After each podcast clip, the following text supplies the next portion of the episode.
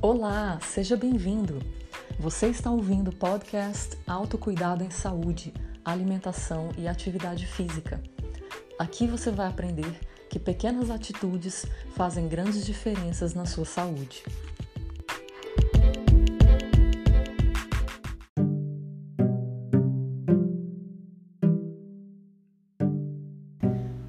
Nesta série de episódios, estamos descobrindo um pouco sobre diferentes modalidades esportivas e tipos de atividade física. Cada esporte é um universo à parte, e sei que um episódio é bem limitado para falar de toda a magnitude que envolve uma modalidade esportiva ou uma atividade física. Mas a ideia nesse momento é apresentar uma gama de possibilidades para que você veja que há diversas opções de movimento e escolha a que mais lhe interessa, pois o importante é manter-se em movimento.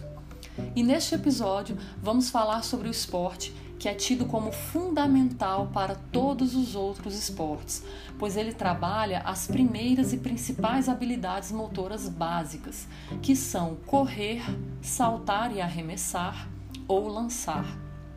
Estamos falando do atletismo.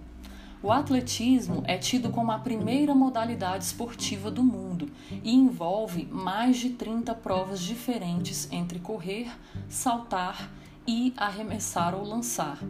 O atletismo desenvolve a coordenação, o tempo de reação, agilidade, velocidade que, embora possam parecer coisas iguais, são totalmente diferentes e se trabalham de formas diferentes.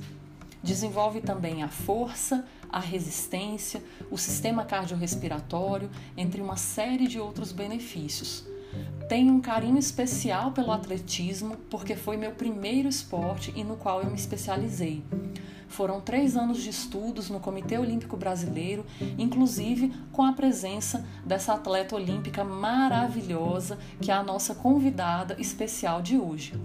Partilhamos o amor por essa modalidade e até quase fazemos aniversário no mesmo dia. Temos aqui conosco Joana Costa atleta da seleção brasileira de salto com vara, uma das provas mais desafiadoras do atletismo, que te permite literalmente voar. Joana é formada em educação física, passou pela ginástica olímpica, que hoje é a ginástica artística, e foi para o atletismo. Fez diversas provas na modalidade e foi no salto com vara que atingiu títulos sul-americanos, pan-americanos e se tornou atleta olímpica. Joana, por gentileza, se apresente para o pessoal te conhecer, fala um pouco mais sobre você, sobre a sua história com esporte em geral, como você chegou ao salto com vara, seus títulos na modalidade, seus projetos na área como atleta e como profissional da área de educação física. Fique à vontade, é uma honra ter você aqui. Olá, Alessandra. Olá a todos aqui que estão nos ouvindo. Queria agradecer muito por esse convite. É sempre um prazer falar do atletismo e principalmente da prova de salto com vara, né? Que eu tanto amo. É, eu, eu já estou no atletismo há mais de 25 anos e, e eu, é, eu falo que a minha vida é, foi o atletismo, né? Hoje eu estou numa fase de transição e, e minha vida toda foi ser atleta desse esporte maravilhoso que eu adoro. Eu comecei, como você disse, né, Luciana, eu, eu, eu, eu tive uma passagem né, pela ginástica, é, porém eu comecei o atletismo praticamente junto com a ginástica, ginástica artística, né? A ginástica ajudou muito depois na prova de salto com vara, né? E também na minha, no meu desenvolvimento. É, mas como você disse, o atletismo é esse esporte que trabalha, né? Essas, é, essas diferentes modalidades, né? De, de lançar, correr, saltar. Então a gente é, se desenvolve para qualquer coisa que a gente faça. Eu comecei num projeto, né, olímpico, USP Xerox, que é, ele era uma parceria, né, da, da Universidade de São Paulo, é, com esse patrocinador Xerox, e foi dirigido pelo Pedro de Toledo, coordenador, que foi o treinador do João do Pulo, né, e aí eu comecei o atletismo aí, e depois tive diversas outras oportunidades também é, não só na, no atletismo, mas também na parte, na minha parte acadêmica, né, através do atletismo. Eu, eu consegui fazer faculdade nos Estados Unidos, né? Consegui uma bolsa, me formei, me formei em biologia lá, né? Depois me formei em educação física aqui no Brasil, é, tudo com bolsa, né? Através do esporte. E, e no salto com vara eu conquistei meu sonho, né? Em 2016, quando eu cheguei aos Jogos Olímpicos e honrei o nome do projeto que eu comecei, né? Que era o Projeto Olímpico do chefe. Eu fui para os Jogos de, do Rio 2016 e nesse caminho, né, entre altos e baixos, né, que o esporte é, é assim, né, a gente nunca tá só lá em cima, né, a gente tem nossos altos e baixos.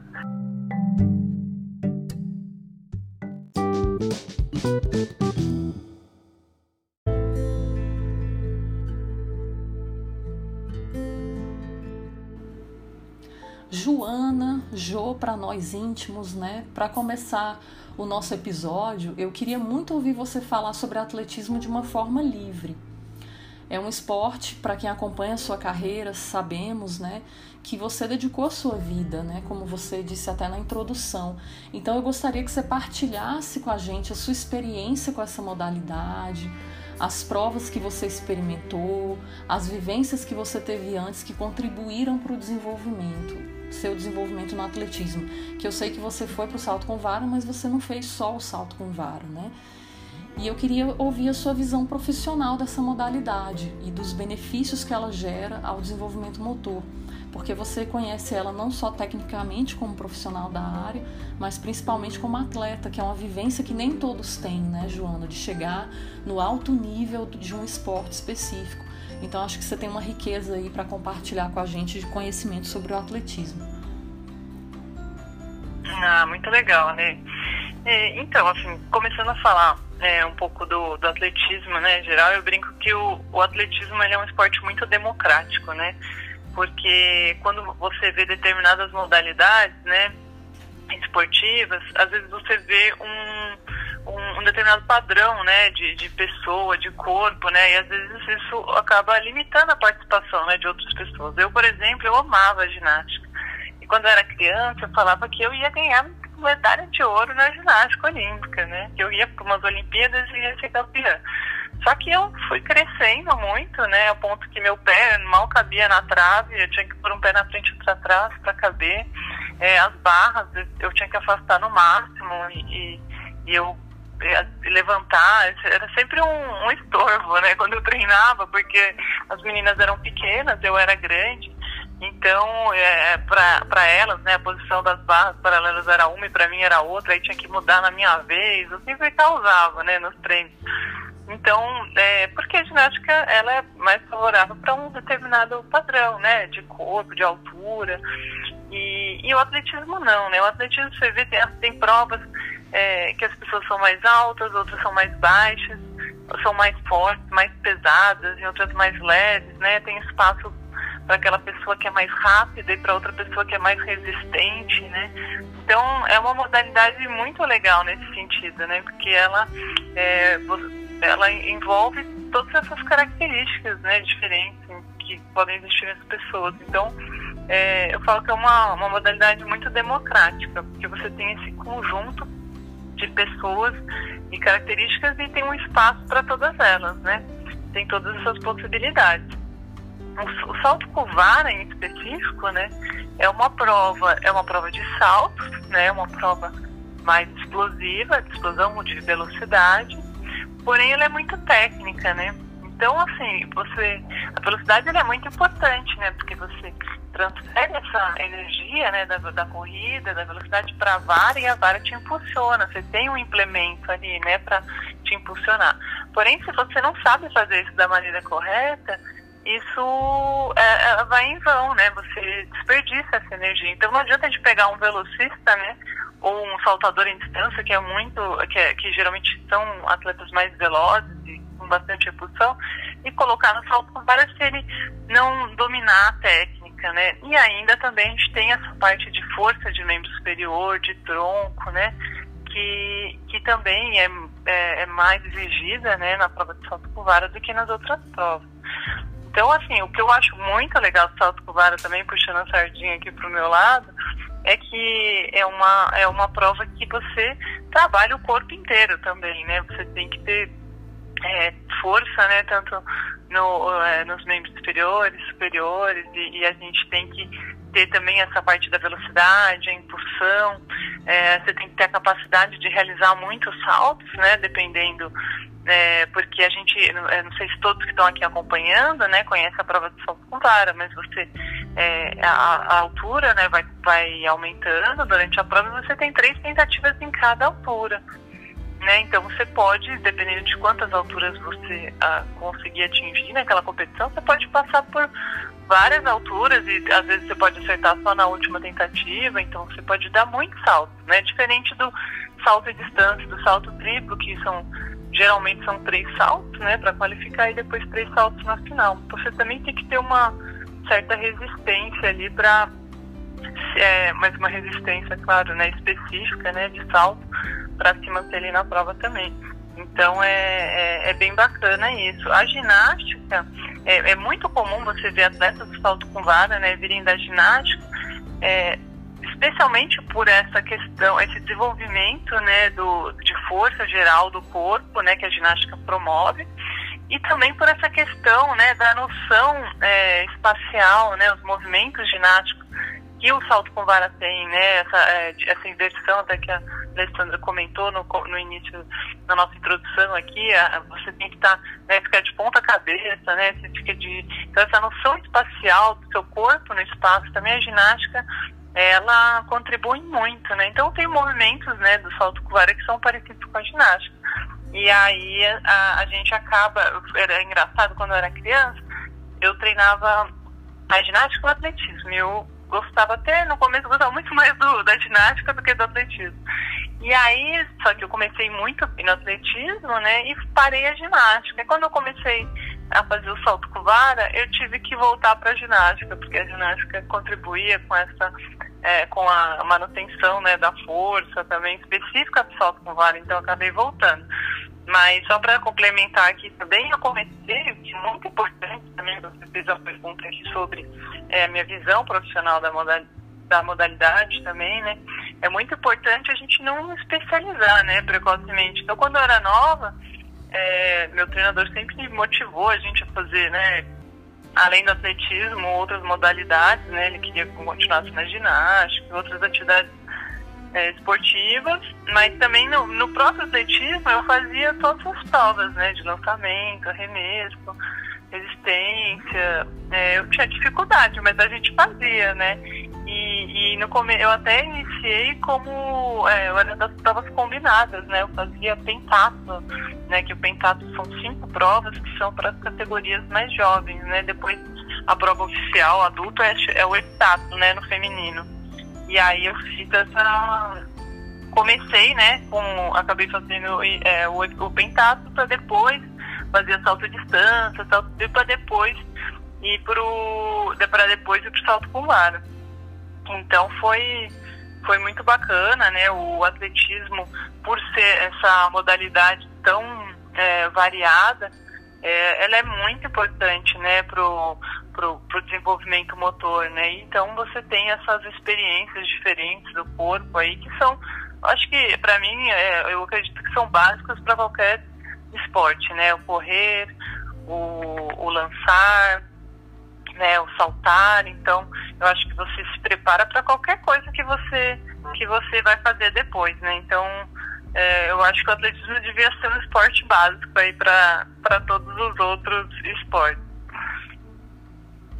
Com certeza, Ju. É, é um esporte realmente muito democrático e, assim, dependendo de quais as provas vão ser feitas, dá para fazer em qualquer lugar, né? Exatamente. E isso é muito bacana, né? É muito importante o incentivo da modalidade. E mesmo o salto com vara, né, que as pessoas às vezes é, acham que é uma prova, e é, né, uma prova muito complexa, você pode introduzir, né, para que as, as crianças tenham essa experiência também de forma adaptada, né, numa quadra, numa grama, né, num campo, qualquer local, assim, você tem também a possibilidade de, de introduzir essa prova para essas crianças, para elas vivenciarem, né, para conhecerem a modalidade. E aí você adapta com materiais como o bambu, né, com uma bolinha de tênis na ponta, é, com pneus, mesmo você aterrissando no, no chão, num EVA. Ou...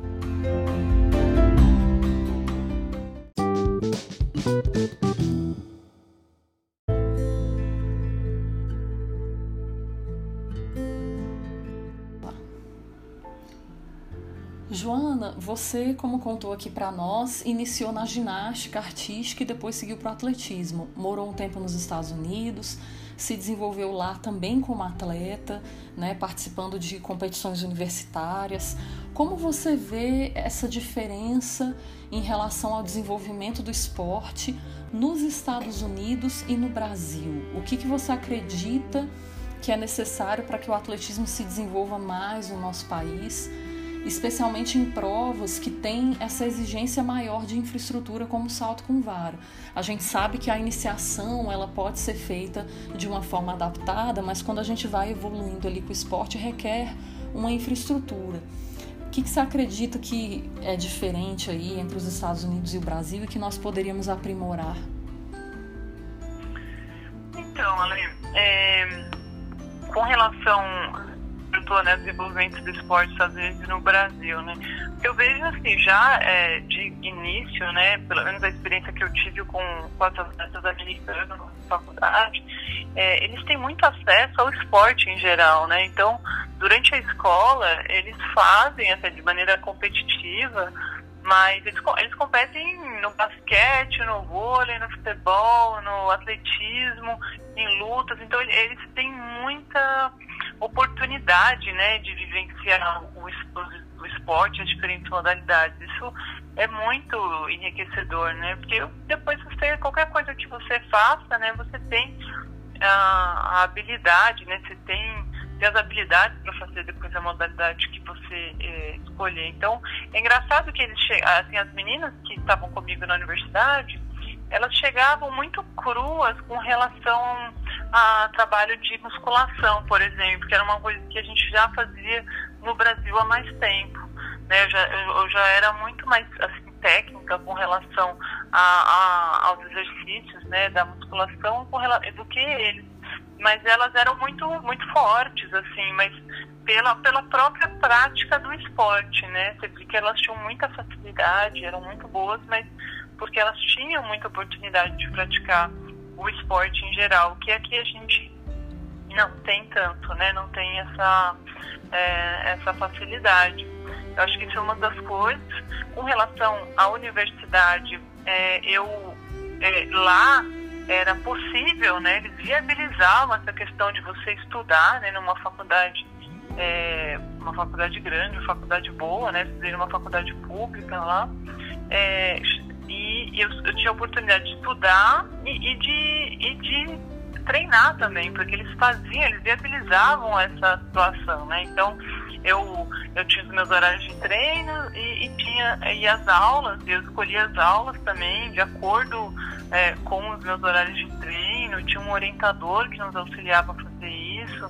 É, nós tínhamos um prédio só dedicado aos atletas lá, pra, com professores à nossa disposição para que a gente é, estudasse, tirasse nossas dúvidas, né, que nos ajudavam a fazer os trabalhos. Então, assim, é uma realidade muito diferente daqui, né? Aqui você não vê essa conexão entre o estudo e os atletas, né?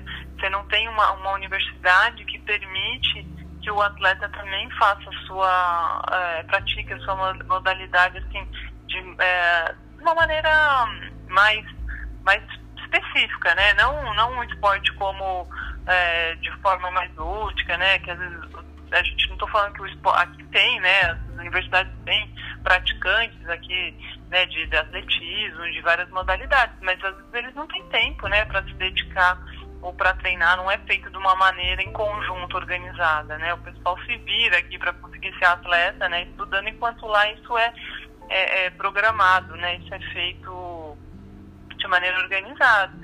E isso foi muito importante, muito bom, né, para mim, porque eu pude estudar, pude me formar lá, eu me formei em biologia e, e tive a oportunidade de treinar, né, de, treinar com excelência e competir em alto nível, né, porque o, o esporte universitário é muito forte, né, nos Estados Unidos. Então isso foi muito bacana.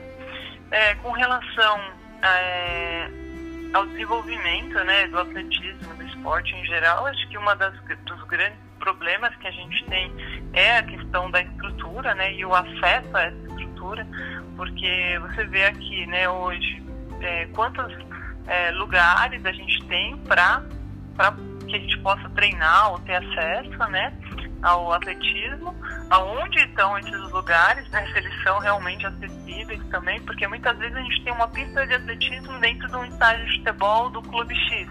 Aí você não consegue acessar, né? Às vezes é só eles fazem um projeto específico, são só aquelas pessoas que têm acesso. Então eu acho que isso é, dificulta muito né, o fomento, a nossa modalidade.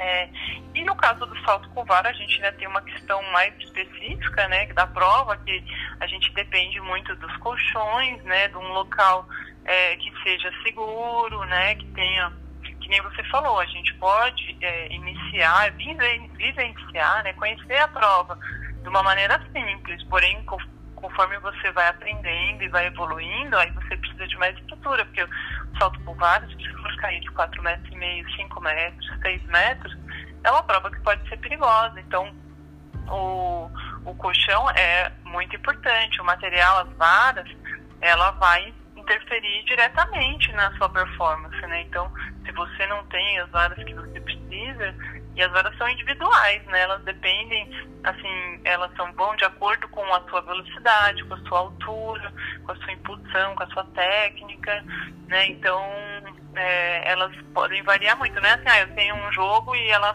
serve para todo mundo, né? Você tem um grupo de atletas, não, às vezes não. Pode ser que sim, se eles tiverem características parecidas, mas às vezes não. Então, e a vara é um material muito caro, né? Ela custa em torno de 700, 800 dólares, dependendo do tamanho da vara, pode ser até mais. Então, cada uma, né? E para vocês terem uma ideia, né? É, a gente vai para uma competição geralmente com sete varas, oito varas, que são varas de competição, não são nem varas é, assim que a gente às vezes usa para treino, varas mais fracas. Então precisa, né, ter um, um material e aqui no Brasil é bem difícil, como elas são fabricadas fora, né? A gente não tem uma empresa que fabrique elas aqui, então elas são muito caras para trazer para cá é caro. Agora com dólar é pior ainda, né? Então essa questão da infraestrutura ela limita muito, né? Eu acho que o desenvolvimento da modalidade geral, mas mais ainda do, da prova de salto pular, o que é uma pena porque o Brasil já provou que é, tem um potencial enorme, né, para o salto pular. A gente tem aí nosso medalhista olímpico, né? Que provou isso nas últimas Olimpíadas. A gente tem um potencial, com o pouco trabalho e material que a gente tem, a gente tem resultados gigantes, né? Então, é, é, um, é um país que, que demonstra ter um potencial muito grande, porém a gente, infelizmente, quem tem é, um pouco mais de conhecimento e talvez um material é, vai ter mais resultado do que outro que talvez tenham o mesmo potencial, mas não, não tem o material, né? Então isso acaba limitando a, a, performance, né? Então limitando o desempenho desses atletas. E aí é triste, né? Porque aí você, a competição acaba sendo um pouco desigual, né? Acaba não sendo igual. Mas, é, mas assim, é, é uma prova que evoluiu muito aqui no país, e, mas que eu acredito que tem muito mais para evoluir pela, pelo potencial que a gente, que a gente tem mas essa questão da infraestrutura realmente chega num ponto que ela é essencial para que o atleta consiga aí é, consiga evoluir, né? Aí não tem jeito mesmo.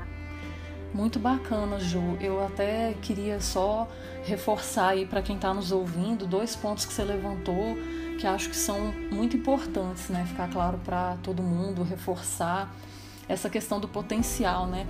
O Brasil, a gente é uma mistura genética de tantas pessoas que a gente realmente tem potencial, eu acredito até para todos os esportes, porque assim, o brasileiro, a gente tem biotipos tão diferentes, né? Você vai em outros países, as pessoas têm características muito semelhantes fisicamente, né? Os holandeses são, são tidos como os mais altos da Europa, e aí você vai na Grécia, as pessoas todas têm um nariz X, enfim, cada, cada nacionalidade tem de, determinadas características. E já no Brasil a gente tem uma diversidade muito grande, isso é um potencial muito grande para o esporte. E aí, com certeza, para o salto com vara, aí a gente tem potencial. E uma coisa até que é bacana a gente enfatizar no caso do Thiago, é, que foi assim uma estratégia muito bacana de prova, né? Muita gente pensa no, assim, para quem nos ouve, né, ficar claro, quando a gente pensa em treinamento em uma prova, a gente tem que ter, nós como treinadores, né, e você sabe disso tanto quanto eu, a gente pensa em tudo, né, não só no preparo físico daquele atleta, na importância também do preparo psicológico, na nutrição dele, mas também na estratégia no dia da prova, né, e para cada esporte você vai ter N fatores. No caso do Thiago ali, foi muito importante ele ali no último salto, na última chance dele, ele arriscou uma altura maior, ele estava confiante e ele conseguiu e foi esse ouro olímpico, né, que é o primeiro, é um marco na nossa história do atletismo e do salto com vara.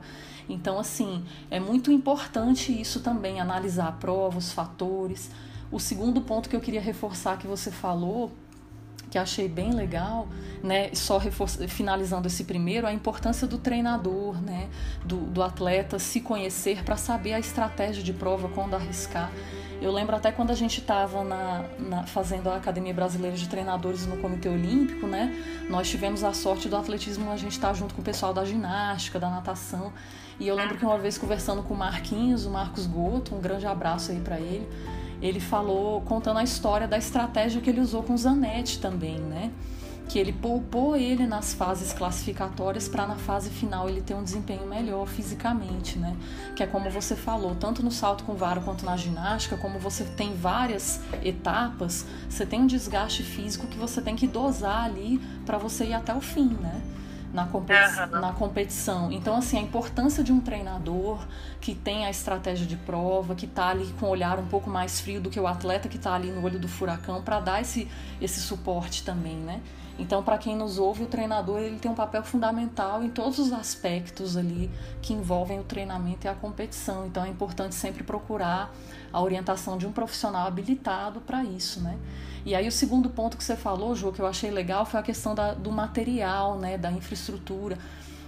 Eu, particularmente, é, como vivenciei muito esse ambiente da pesquisa, da universidade, pelo fato do mestrado e doutorado, eu estudei política de esporte e eu conheci muitos pesquisadores dessa área que criticavam o, o valor investido no esporte de alto rendimento. E eu sempre defendia, eu falava, não, pessoal, não é bem assim. Por quê? É, quando você vai desenvolver um projeto de iniciação esportiva, o custo é muito menor do que quando você está trabalhando com atletas de alto rendimento. Porque um atleta de alto rendimento são detalhes que fazem toda a diferença. É, é um suplemento, é uma alimentação adequada, é uma fisioterapia que é necessária, massoterapia, é você ter, como você citou, sete varas de competição e ainda tem que ter as de treinamento, é viajar para fazer um treinamento diferente, é conhecer outros locais de competição, outros atletas, ter outras vivências, até o treino em altitude que a gente faz né, no atletismo muito, no triatlon se faz também. Então, assim, são, são gastos muito maiores para você chegar ali no topo, né? Então é importante o pessoal ter essa noção também que é necessário esse investimento se a gente quer chegar lá. E aí, por último, é, só para compartilhar a experiência, quando eu estudei na Inglaterra parte do doutorado, é, eu, eu, participei do clube de montanhismo e escalada, né? E aí, só para fazer esse paralelo para quem nos ouve também, de, de uma vivência é, na Europa, a sua foi ali na América do Norte. Lá a gente tinha a universidade, né, era Loughborough University, né, que é tida como uma das uni universidades que é referência na área de esporte na, no Reino Unido. É, essa universidade ela tem é, foi a base da Grã-Bretanha durante os Jogos Olímpicos de Londres e é, eles têm vários clubes de várias modalidades. Então eu participava no montanhismo escalada. E aí dentro do clube a gente tinha os amadores junto com o pessoal que era da equipe, que era o meu caso, que representava a universidade nos jogos universitários, e a gente treinava, convivia junto. A gente é, não só indoor, né, o treinamento indoor lá na cidade, mas também a gente fazia viagens, né, para ir para certos locais. A gente ia muito para a Escócia para treinar outdoor, né, treinar na rocha mesmo, para depois competir.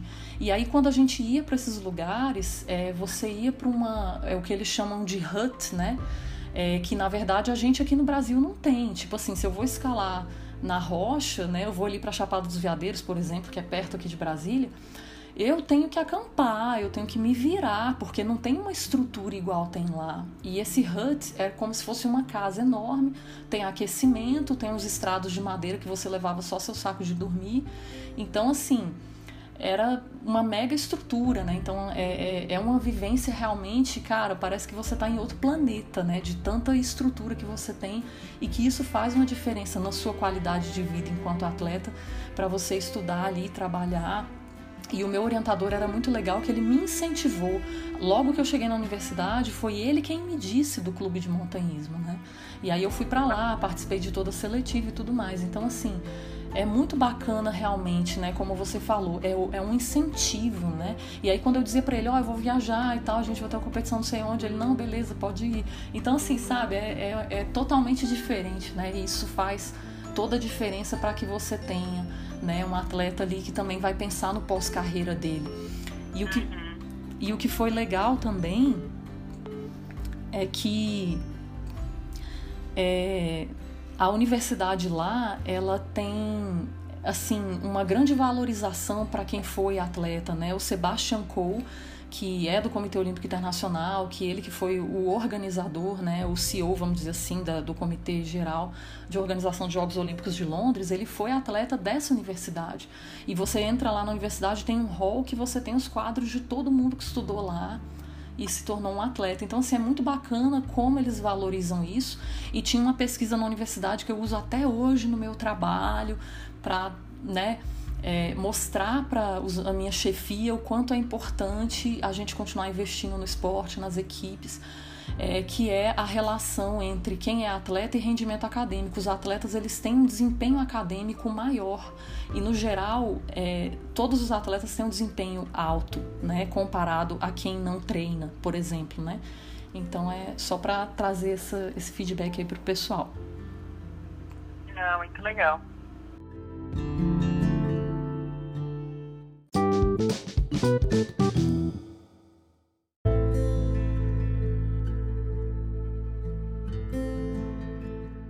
Jo, você podia explicar para quem nos ouve como que funciona o atletismo? Quais são as principais provas? Como ocorre uma competição que e as principais competições do atletismo no Brasil e no mundo?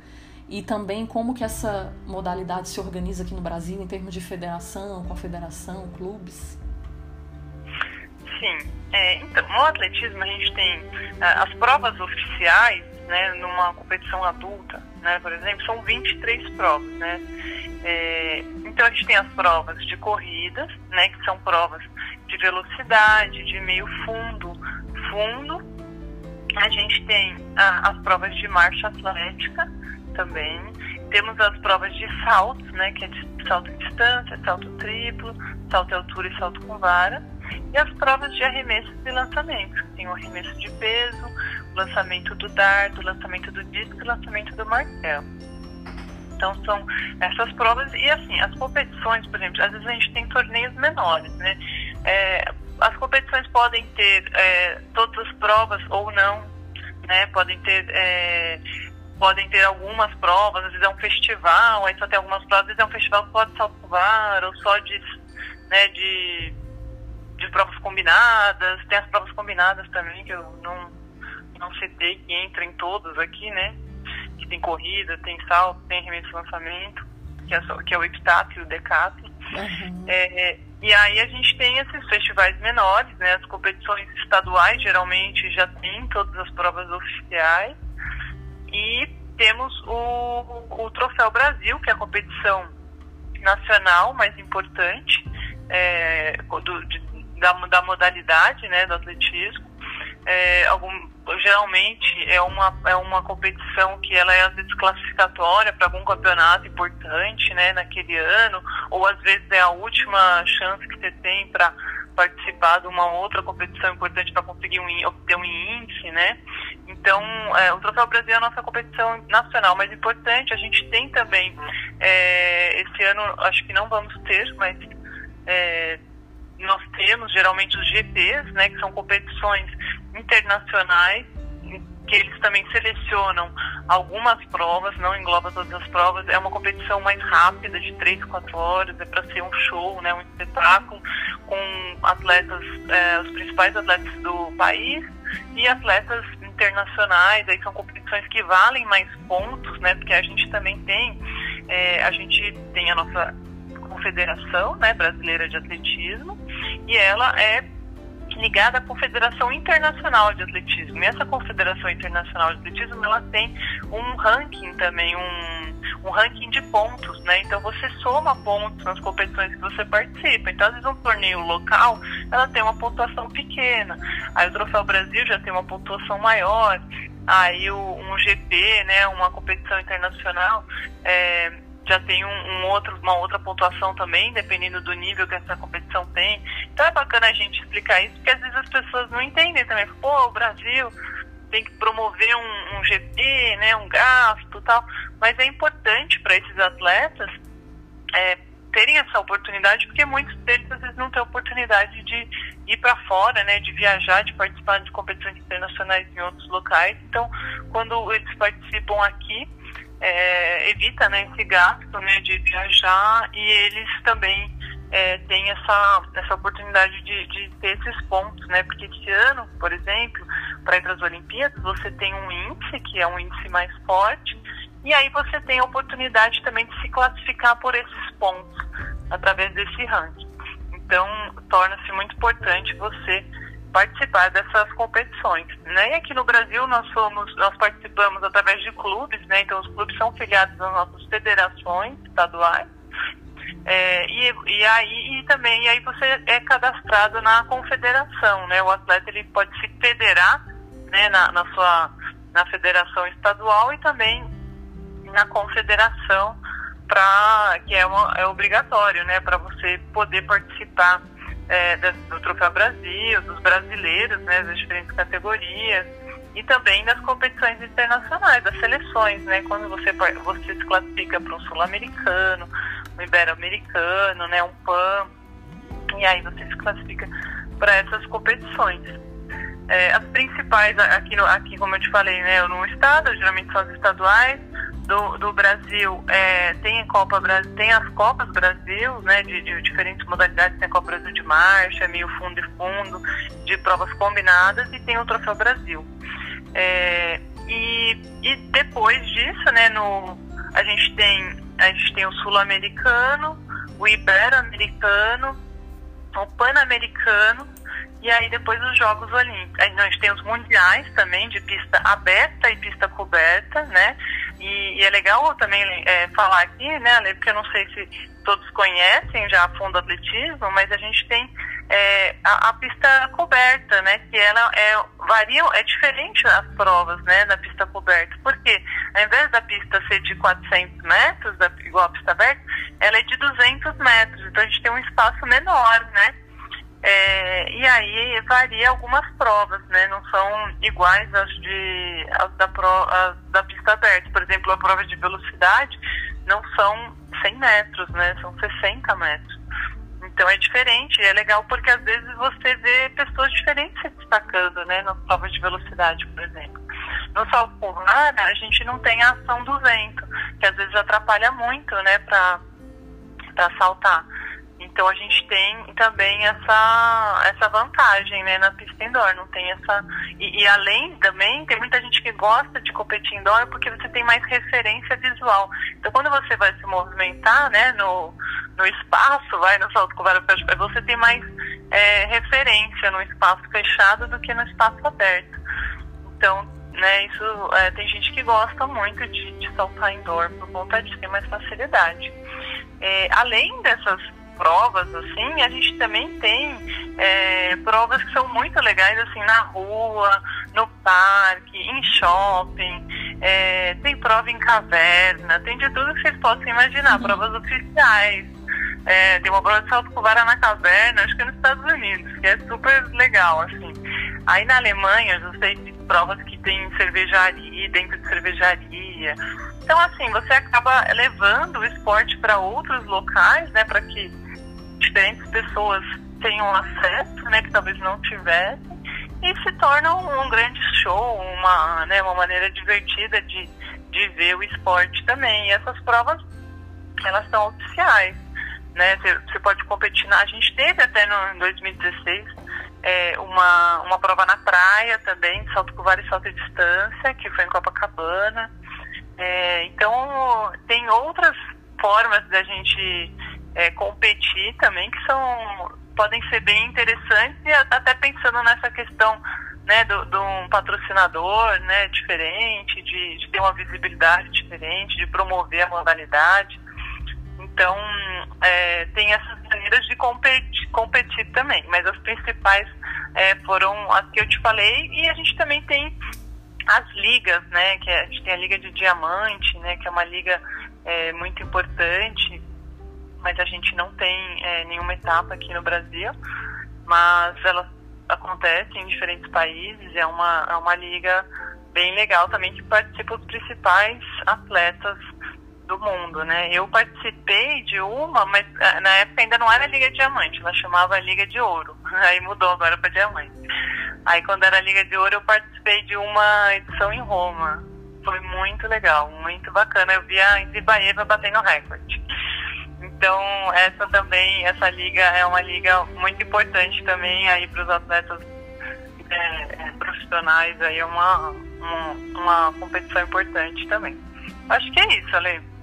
Muito bacana, Ju. E aí foi importante você esclarecer o pessoal desse universo. Olha quanta coisa legal você trouxe tenho certeza que quem está nos ouvindo ampliou os horizontes para entender né, o que, que é o atletismo. E só de você dar o exemplo do salto com vara, de todas essas possibilidades, é muito bacana, né?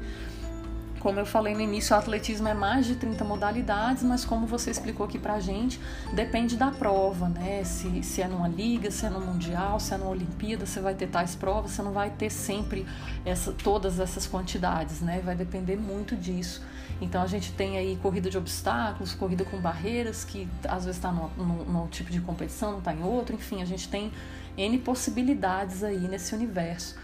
E muito bacana você falar isso da prova dentro da caverna, da prova em Roma, em vários locais diferentes, né? lá na Alemanha, todos esses exemplos que você trouxe, porque é levar o esporte para vários locais.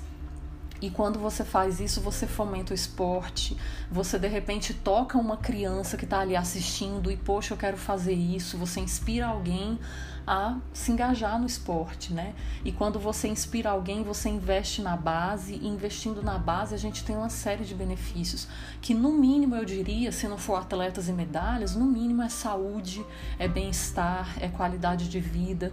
Isso vai refletir em menores gastos com saúde pública, em maior produtividade das pessoas, né? Então, que é até uma coisa que a gente estava conversando em off aqui antes da nossa gravação.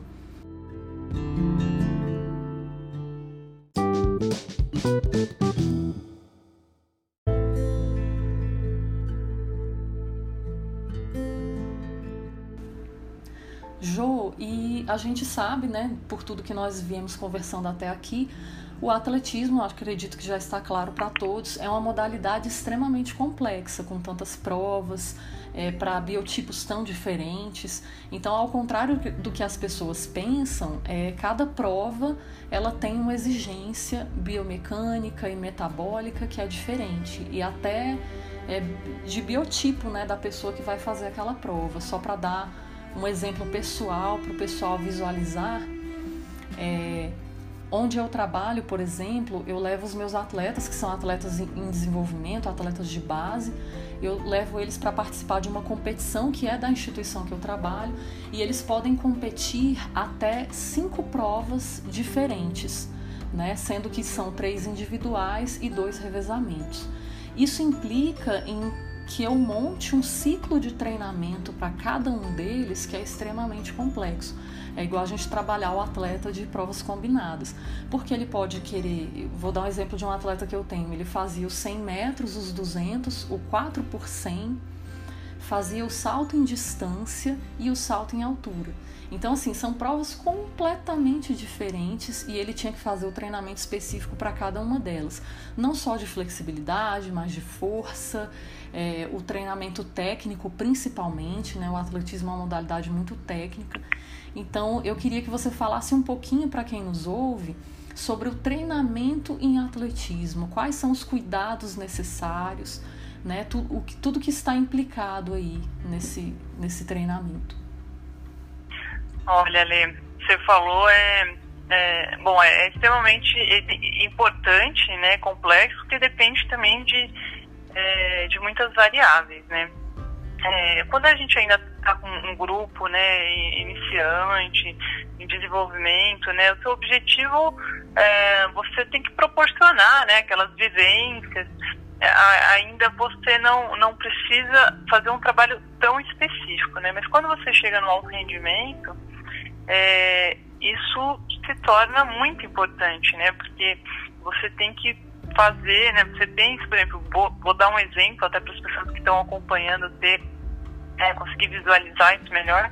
É, mas, por exemplo, no salto com vara, a gente tem né, o trabalho de força geral, a gente tem um trabalho de força específico né, para o salto. É, você tem que a gente tem o trabalho de salto, né, de potência, trabalho de técnico né, de corrida, trabalho de velocidade, de potência e ainda o trabalho técnico, né, do salto vara, do salto específico, né? Então, é, são, imagina, para o salto com vara, às vezes parece que a gente não tem tempo de treinar tudo que a gente precisava, né? Imagina quando você fala de uma prova como o Decato, né, que tem o salto com vara e mais nove provas, né? Então, assim, você, por isso que a gente fala que o, o né, o quem ganha a prova combinada é o super-herói, né? É o, é o mais completo, né? Porque realmente você é, você não tem um tempo para para treinar todas essas provas bem, né? Então você você tem pessoas extremamente talentosas, né? Que tem uma facilidade aí de, de, de aprender, de executar essas provas, mas dificilmente você é, você vai ter uma pessoa é, que seja às vezes, é claro, tem essas exceções. A gente conhece alguns atletas aí que são excepcionais, mas você não vai ter um resultado em uma prova é, extremamente bom, né? Ele pode até ser mais forte em uma outra, mas é, tem dificuldade de, de se treinar todas essas provas, né? Porque o planejamento é muito complexo. É, e aí a gente tem aquela preocupação também, que hoje isso se tornou quase uma coisa impossível, né, com o calendário, né? Você planeja, né? Você faz todo o planejamento do treino baseado no calendário de competições, né? Para que seu atleta atinja é, o pico, né? Da sua performance, do desempenho na data da competição mais importante, né? E, e aí, quando você tem uma pandemia, que todas as competições estão sendo canceladas, você tem um calendário, ele muda, é. e aí vai uma semana, depois muda um mês, aí não tem, aí nossa, isso é uma bagunça. Eu brinco, eu falo, gente, os treinadores, os treinadores estão tem que ser mágicos hoje em dia, porque está muito difícil, né, executar esse planejamento. Você tem que é, você tem que ter um dom, assim, uma percepção, né, enorme do seu atleta. E ainda assim, quando a gente trabalha com um grupo de atletas, é, eu acho que ainda é muito é mais complicado porque você tem a individualidade, né, de cada atleta tem atletas que têm um, uma facilidade, por exemplo, um ganho de força, enquanto outros não têm. Então você ainda tem que é, conhecer o seu atleta, né, para você é, poder, né, é, trabalhar essas essas características também com eles, né, de forma específica. Então você, se você tem um grupo um pouco maior, você ainda sofre mais ainda, né? Porque às vezes você tem um atleta que ah, fechou, fecharam as pistas aí por causa da pandemia, você tem um atleta que se ficar duas semanas sem treinar, ele perde tudo. Perde toda a massa muscular. Tem outro atleta já que não, né? Ele já consegue, ele, ele consegue manter um pouco mais a sua força por um certo tempo. Então, nossa, eu acho que é um, é um, é um desafio enorme aí que os treinadores têm, principalmente nessa época que a gente está hoje, né? E, e, no geral a gente tem também essa dificuldade por questões financeiras, né? É, às vezes a gente tem uma sugestão de calendário e acaba não conseguindo executar isso ao longo do ano, porque é, os locais têm dificuldade de, de, de, de promover essa, essa competição, então isso também é muito negativo para os treinadores, né, para esse planejamento. Mas, e aí o que você comentou também, que eu falei, nossa, isso é muito importante, você falou antes, né, que a gente tem o um planejamento, né, do treinamento nessa parte física, né? Mas também da parte psicológica, nutricional, de recuperação. É, e no esporte de alto rendimento, isso é fundamental. É, porque não adianta você treinar se você não conseguir, por exemplo, descansar ou recuperar, né? É, para o próximo treino. Isso foi, esse foi um desafio muito grande que eu tive é, quando eu me classifiquei para os Jogos Olímpicos, ou na, ou na, vamos dizer que na, é, na luta, né, para eu conseguir me classificar, porque eu já estava com 35 anos de idade, né, já tinha uma certa idade, já não, é, né, não já, já tenho várias é, não lesões, né, mas probleminhas que você vai adquirindo com o ano, desgastes, né, você vai adquirindo, adquirindo ao longo da vida e depois de tantos anos de treinamento. E meu maior desafio era me recuperar para o próximo treino, né, então eu, eu tentava fazer é, os saltos que eu tinha para fazer com excelência, para não precisar repetir muito e me desgastar mais. E, e recuperar, né? E fazer minha massagem, me alimentar bem, ter o meu descanso, né? Então, é um planejamento bem complexo, né? É, tá bem de cabeça também, né? Você se preparar é, para estar tá pronto para uma competição. É, e, e, e, esse envolvimento né, com o treinador, a confiança com o treinador, né? Você falou da importância do, do treinador, é, é fundamental. Numa prova técnica, então, é, que você, que nem você falou, você tá lá nervoso, né, tenso, focado. É, o salto com vara, a gente, é, é, é importante você ter a percepção do que você está fazendo, mas a pessoa que está ali de fora, ela consegue enxergar, né, além do que você consegue sentir, porque às vezes num nervosismo você pode não, não ter a percepção total da, do que está acontecendo. E o treinador é fundamental para né, te sugerir uma troca de vara, uma adaptação, uma adequação ali da corrida, da distância, é, aumentar a, a, corrida, diminuir é, o ritmo que você está correndo. Então, assim, é, é, aí é muita coisa para treinar, viu, Ale? Muita coisa. Né? No salto com vara, então, tem muito essa questão do ritmo, né? Porque nos saltos em geral, né? Você tem que, é, você tem que chegar veloz. Não adianta você sair 100% e chegar a 40, né? Você pode sair a 10, mas você tem que chegar a 100. Essa, essa é o, esse é o objetivo. Então você tem que ter muito ritmo, né? Você tem que, é, e o software você tem que acertar, aliás, nome de salto em geral, né? Você tem que ter uma precisão ali, né? De, de acertar o pé ali no local, né? Correto para a altura que você está segurando a vara, até para você não, não se machucar e ter o melhor desempenho, né? Então são muitas coisinhas para se treinar aí. E, e, essa parte técnica ela demanda né, bastante tempo, é muito cansativo também. Então é, o, a preparação é, é, é muito complexa mesmo. Só que eu acho que eu não sei se eu expliquei, se eu deixei mais claro ou se eu compliquei mais, Ale. Não, você explicou super bem, Joana. E eu acho que é bem legal porque assim eu e você, como treinadores aí de atletismo, a gente sabe isso, mas quem está nos ouvindo não tem a menor ideia, às vezes, né? Então, foi muito bacana a sua explicação para mostrar a complexidade que é o treinamento, né? E isso que você falou tudo do atletismo se aplica também a outras modalidades especialmente nesse momento aí da pandemia que tá uma loucura, né? Calendário de competição virou roleta russa, você não sabe o que, que vai acontecer e aí fica realmente muito difícil, né? E um é. atleta ao longo do ciclo ele tem várias competições, né? A gente tem que focar num especial, num específica, não dá para querer abraçar o mundo com as pernas, né? Como você colocou, tem que respeitar o corpo do atleta, né? Você, o descanso ele é tão importante quanto o treino e muita gente ignora isso, né? Ignora o descanso, né? É, então é muito importante aí sempre estar tá com acompanhamento profissional, ouvir o treinador, é uma pessoa que tem experiência da modalidade e ele que vai poder dar a melhor orientação para cada um.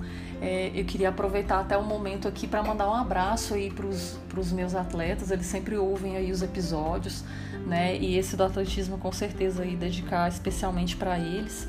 É, eu tenho até, para dar um exemplo de toda essa complexidade que você citou, Ju, eu tive uma atleta, né, que é o Diego, é, o Diego Ricardo Marinho Tavares. Ele treinou comigo durante três anos e quando a gente estava no terceiro ano de treinamento, ele competiu é, os 100, os 200, o 4 por 100, os 800 e o salto em distância. Ele fez as cinco provas, que era o máximo que ele podia, né? Na, na competição e ele ganhou ouro em todas, com exceção do salto em distância, porque ele já estava cansado, né? Porque, como você, como você falou, não é para qualquer um. E o salto tem essa questão de você fazer mais de um salto, né? É. E aí, quando ele teve esse resultado in incrível, eu vi os outros treinadores naquela correria, é, tentando entrar com recurso, olhar lá o, o, o, regulamento. Aí eu falei, pô, gente, eu treino atletismo aí há anos, eu sei de, de trás para frente esse negócio. Vocês acham que eu ia colocar o menino em cinco provas se não pudesse e tal? E eles, poxa, aí ele ficou conhecido como Bolt lá na competição, o pessoal ficou, ficou sacaneando ele, porque ele tava ganhando tudo. Eu falei, gente, mas é, é, é esperado, porque a gente está treinando há muito tempo, né? São três anos aí e a gente está investindo para isso. Ele foi vendo as provas que ele gostava mais, a gente foi investindo nelas, foi fazendo um treinamento estratégico e ele sempre foi muito disciplinado. Ele nunca faltou um treino, né? Então, assim, era uma pessoa que era muito dedicada, né? E, e, vamos combinar que atleta escolar, ele não tinha bolsa, ele não tinha é, um, um, fisioterapeuta, um nutricionista, ele não tinha todo o acompanhamento que ele poderia ter, né? E ainda assim ele teve um bom resultado diante do que ele tinha, graças à disciplina dele, né? E ele com certeza tinha, né, talento para as modalidades, ele tinha biotipo. E era, a gente tinha uma relação muito bacana, ele me escutava muito, então quando ele estava no salto ele me chamou e aí ele falou: Olha, não não tá rolando. Aí eu falei: Ó, oh, fica tranquilo, se poupa, porque a gente sabe que no 800 você vai bem, né?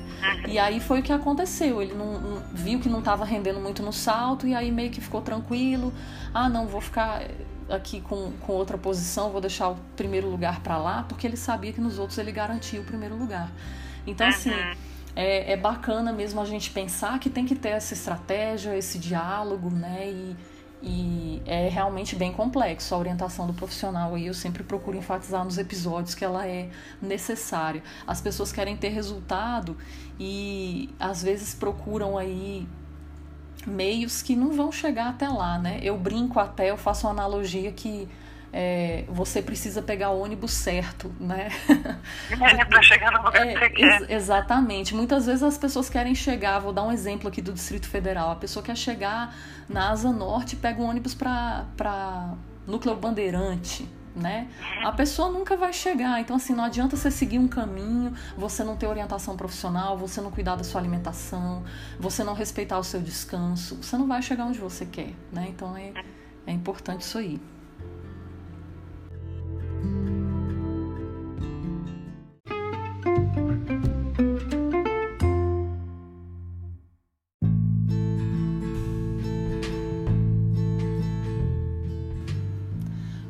Foi uma grande honra, muita alegria ter a sua participação especial nesse episódio. Você deixou sua neném, aquela linda, fofa, que é a sua cópia, é, ali esperando para estar tá aqui com a gente gravar esse episódio. Te agradeço demais. Né, ser super ocupada com treinamento, com, com treinar pessoas também. Então agradeço muito a sua disposição, do seu tempo. Você sabe que eu sou sua fã como atleta, como colega de profissão, como mulher, como mãe. E eu tenho certeza que você aí vai ter uma grande carreira como profissional da área de educação física, assim como você tem na, na sua carreira de atleta. E eu queria abrir o espaço aí para você tecer suas palavras finais sobre o atletismo, conselhos para quem deseja ingressar na modalidade independente da idade e, claro, divulgar para o pessoal seu contato, seu trabalho, as formas que as pessoas podem te contatar. Fica à vontade. Ah, legal. Ale, eu queria agradecer a você pelo convite, agradecer ao pessoal que está nos ouvindo aí. É, para mim é sempre um, um, grande prazer participar dessas ações, porque meu sonho é ver todo mundo praticando esporte, né? Não só como é, atleta também, mas como educadora física. É, a gente sabe da importância que é a atividade física, né, para a vida das pessoas. E, e hoje a gente né, nesse meio desse que a gente está vivendo aí de pandemia, a gente vê que, que, que a nossa saúde é algo, né, é algo precioso, é, é, fundamental, é o mais importante, é a coisa bem mais valiosa que a gente tem. É, e a atividade física tem essa, esse dom de, de promover a saúde, né? E, e o recado que eu quero dar, né, às pessoas que estão aqui nos ouvindo é pratique esporte, sabe? Pratique é, atividade física, porque é, é, é, é, muito bom. Eu, eu, eu tive uma experiência que, assim, eu participei de competições muito importantes, mas a que mais ficou na minha cabeça foi uma, um festival de salto com vara que eu participei nos Estados Unidos, na rua, e a gente competiu sexta-feira à noite, porque sexta-feira à noite era a elite que competia, os principais atletas, e no fim de semana era para os demais atletas. E aí eu fui assistir no sábado de manhã, e aí é, a competição era dividida por alturas. Então, tal horário começava a competição com, sei lá, 2,80, ia subindo, né? Então não era por idade ou por sexo, né? Era, era, por, era por altura, né? Que, que as pessoas iam lá e, e participavam. E aí eu vi é, idoso, eu vi é, a, criança, aí eu vi os pais da criança que começaram a treinar porque, vira, porque o seu filho começou a treinar. E, e, assim, isso é muito legal, sabe? Eu acho que aqui no Brasil a gente tem muito preconceito de a gente achar que a gente só pode fazer o que a gente é bom ou que a gente consegue, sabe? E, e eu acho que isso não, não precisa ser assim. A gente pode ter um desafio. Né? Eu tive uma, uma aluna que, para mim, é, foi um, um exemplo muito legal. Ela nunca tinha feito atletismo na vida, né? muito menos salto com vara. Ela é, já tinha mais de 30 anos e ela falou: Eu quero aprender esse negócio aí. E ela aprendeu, né? A gente, claro, a gente fez saltos pequenos, mas é possível, né? E ela, isso para ela foi muito importante, para mim foi muito importante, para as pessoas que acompanharam foi muito legal. E eu acho que é isso, a gente tem que fazer o que faz a gente feliz, o que a gente gosta, né? E não se preocupar tanto com o que os outros pensam. Então, pratique o que você tiver vontade de fazer, aprender. Se quiser aprender salto com vara, pode falar comigo. né? Ele falou que eu podia passar aqui meus contatos. É, vocês podem entrar em contato comigo através do Facebook, eu estou como Joana Costa, ou também pelo Instagram, eu estou como Joana Costa Jumper, né, que é J-U-M-P-E-R. É, aí vocês podem me mandar mensagem lá, me seguir, a gente pode conversar, tá bom? Mas muito, muito obrigada. E boa sorte para seus atletas, né, Ale, aí que estão você está treinando, que eles quero ver eles saltando com vara também. Quem sabe a gente não faz um, é. uma, uma brincadeira aí em Brasília com ele de salto com vara. Com certeza, Ju. Estou à disposição também, tá bom? E Nossa, é vai, ser, vai ser um prazer, com certeza eu vou te chamar. É, e eu gosto bastante, eu faço algumas ações em escolas, em ONGs, né, que eu vou até eles e, e apresento, é, que depende do que eles estão vivenciando, né, já fiz projetos diferentes, mas geralmente é para apresentar o, o, o, atletismo, às vezes eu levo outros atletas também da seleção comigo para conhecerem histórias diferentes, né, às vezes a gente faz uma vivência também das modalidades, então a gente estou à disposição aí também para quem, quem tiver interesse, tá bom? Com certeza, Ju. E esse seu sonho aí, que todos pratiquem um esporte, uma atividade física, eu acredito que é meu, imagino que é de todos os professores de educação física aí. E aí vou, vou citar o Raul Seixas aqui, né? É, um sonho que se sonha só é só um sonho que se sonha só. Mas o sonho que se sonha junto é realidade, né? Então acredito que cada um de nós aí, quando a gente incentiva alguém, a gente está fortalecendo essa ideia para que todo mundo se engaje nisso e eu achei muito legal você colocar essa posição, que é o que a gente tenta trazer, eu tento trazer aqui através dos episódios do podcast, que é mostrar para as pessoas que existem uma, uma gama de possibilidades e que não tem idade, né? A gente tem que praticar, né? Eu lembro até de um vídeo que eu postei de uma menininha que ela faz ginástica e aí tava o pai dela junto com ela, né? E ela meio que ensinando ele a fazer umas coisas. E o vídeo é muito engraçado, porque o pai dela faz tudo que ela faz, obviamente não com a perfeição que ela faz, mas ele faz e é muito bacana. Obrigada. Não, é, é super bacana como ele, na verdade, esse, isso, esse vídeo foi postado no Instagram do, do Comitê Olímpico Internacional, né?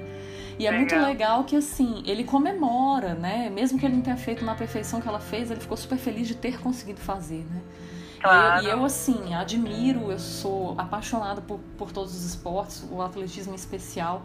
E o salto com vara eu acho uma prova incrível, assim, né? Sempre falei contigo, ah, eu quero fazer. Em Brasília, infelizmente, a gente ainda não tem. É, onde eu trabalho já consegui adquirir o salto em altura, né? Espero que em breve aí a gente consiga o salto com vara. Vamos batalhar para isso. E com certeza eu vou te chamar, viu? Pode se preparar. Ah, legal. tá bom. Pode contar comigo. E é isso, pessoal. Eu espero que vocês tenham gostado aí do episódio, né? Com a nossa participante aí super especial. Foi uma alegria gravar esse episódio e a gente se vê na próxima com mais um esporte para vocês.